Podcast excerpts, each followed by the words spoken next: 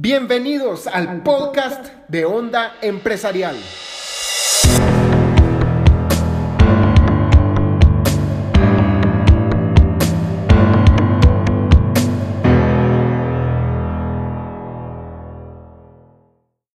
Bienvenidos a un nuevo podcast de Onda Empresarial. Hoy vamos a hablar de un tema un poco relacionado con finanzas personales, pero que tiene que ver mucho con tu vida empresarial también.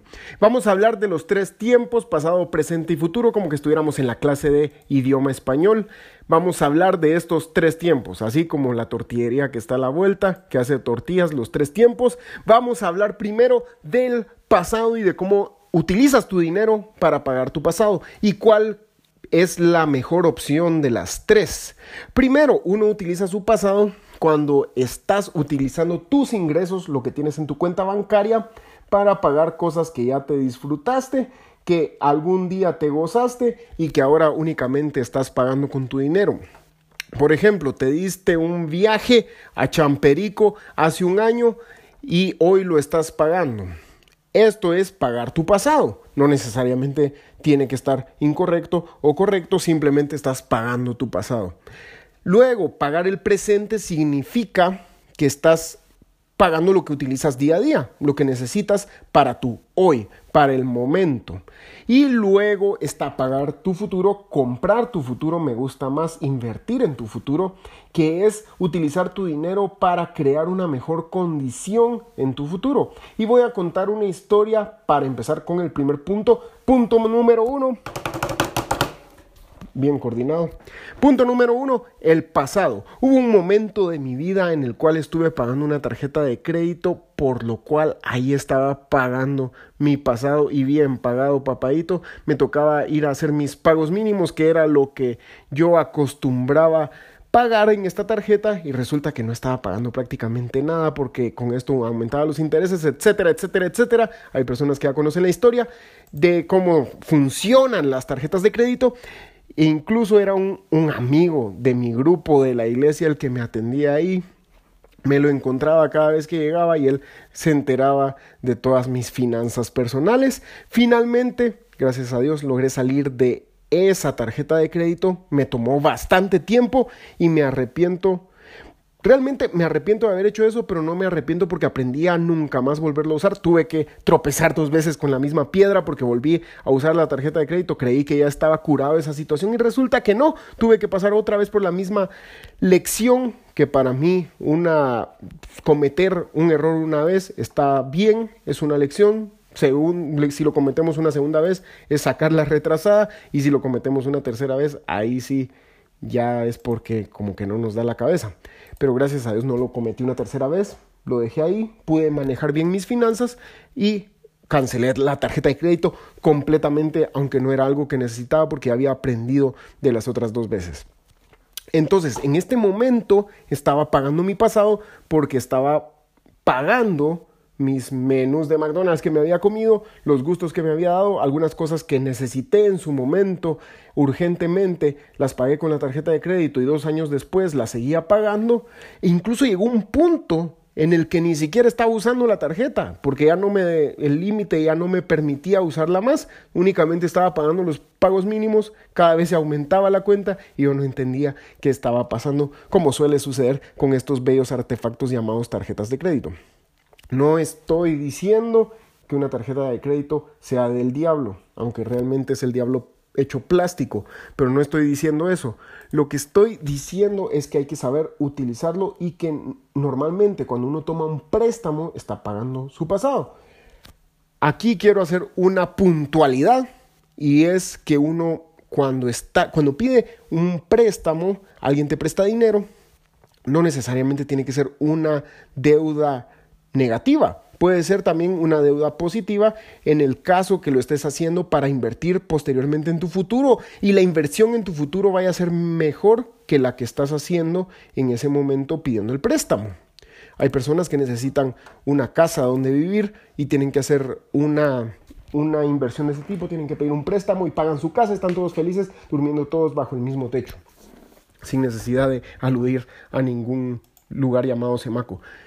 Cada una de estas inversiones tenemos que sopesar Qué bonita esa palabra, sopesar si va a influir en nuestro futuro o estamos únicamente pagando nuestro pasado. Y quiero que tomes un momento para reflexionar si lo que estás pagando en este momento es algo que ya te disfrutaste, que ni siquiera te acuerdas que fue, porque hay situaciones en la vida en las que estamos pagando algo que nos gozamos hace dos años y ni siquiera nos recordamos que fue, no lo sentimos en ese momento y estamos únicamente usando nuestro dinero para cubrir algo que fue una, un sentimiento del momento y esto es lo que tenemos que evitar, evitar que esos sentimientos del momento comprometan nuestro futuro. Tu yo de hoy tiene que beneficiar a tu yo del futuro, no comprometerlo y dejarlo ahí metido en un embrollo que después no vas a ver cómo salir. Tú tienes que beneficiar a tu yo del futuro. Segundo, punto, vamos a ir con el presente. Esto significa que estás únicamente usando tu dinero para situaciones como víveres, como pagar la renta, cosas que se necesitan en el momento y no vamos a detenernos mucho aquí porque creo que está bastante claro. El tercer punto es en el que más me interesa enfocarnos y es pagar tu futuro. Normalmente yo tengo una visión a largo plazo, trato de tener la visión lo más a largo plazo posible, pienso a 20 años, a 30 años, construyo mi negocio todos los días y cada vez que estoy trabajando y me doy cuenta de las decisiones que tengo que tomar, estoy cansado como sea, lo que pienso es en ese futuro y me doy cuenta que si quiero llegar a ese futuro, tengo que hacer el trabajo hoy y que cada acción que tomo hoy es un ladrillo que está construyendo una gran casa y un edificio en el futuro. Hoy estoy construyendo las bases de ese gran edificio que un día va a ser un rascacielos. Pero se necesita práctica para construir esta visión a largo plazo, que es uno de los superpoderes de los super empresarios, la visión a largo plazo. Necesitamos invertir en nuestro futuro y no se trata únicamente de inversiones financieras, también pueden ser inversiones de tiempo, inversión con relaciones con otras personas, diferente tipo de inversiones.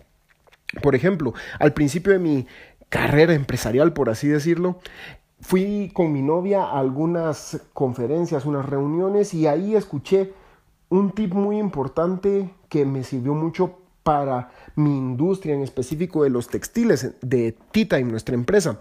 Escuché como alguien dijo que había conseguido un proveedor en un directorio en específico. Yo ni siquiera sabía de ese directorio. En ese momento, estando en ese lugar, haciendo esa inversión de tiempo, esto me sirvió para que en el futuro yo tuviera mi proveedor. Hoy tengo el proveedor gracias a esa persona que yo escuché en ese momento. Esta fue una inversión de tiempo, de atención. Y pero estamos hablando de finanzas personales, de inversión del dinero específicamente. Entonces, invertir nuestro dinero sabiamente es invertirlo en nuestro futuro. Yo hoy estoy gozando de la recompensa, del éxito de mi yo del pasado y le digo, papadito, gracias, le doy un abrazo, le rasco su cabeza, no son bromas, y le digo muchas gracias por todo lo que ahorraste en el pasado, por todo el esfuerzo que hiciste en su momento, porque sé que yo me esforcé hace mucho tiempo dejando de comprarme cosas que tal vez quería, cosas que tal vez estimaba necesarias y me aguanté de no hacer esos egresos de mi cuenta bancaria para hoy tener lo que gracias a Dios tengo. La empresa que tengo fue gracias primeramente a Dios y segundo a que tuve la disciplina para ahorrar para que cuando fuera necesario y el momento llegara tuviera la inversión para invertir en mi empresa, valga la redundancia. Porque me, me contuve muchas veces de utilizar ese dinero y solo vi cómo mi cuenta fue creciendo, fue creciendo hasta un punto y yo realmente no sabía en qué iba a usar ese dinero, sabía que quería tener una empresa, pero no sabía exactamente el momento específico en el tiempo en el que iba a utilizar ese dinero y cuando llegó el momento ahí tenía mi cuenta bancaria, no tuve que pedir ningún préstamo porque mi yo del pasado había invertido en mi futuro y este yo de este presente eh, le agradece al yo del pasado todo el esfuerzo que ha hecho y le dice gracias papadito, toma un tu helado en recompensa.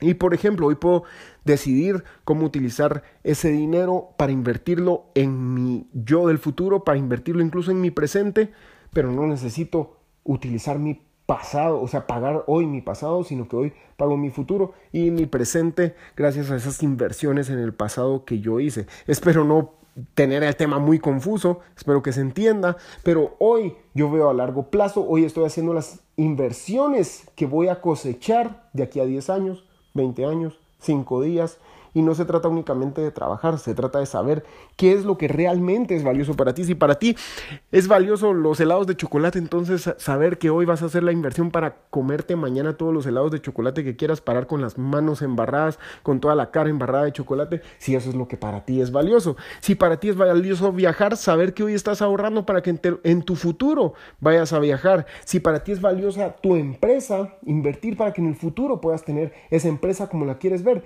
Y esto es lo que yo hago. Yo invierto en mi futuro, en mi empresa, en, en mis relaciones con mis papás, con mi hermana, con mi novia, y con las personas que realmente me importan y construir un futuro.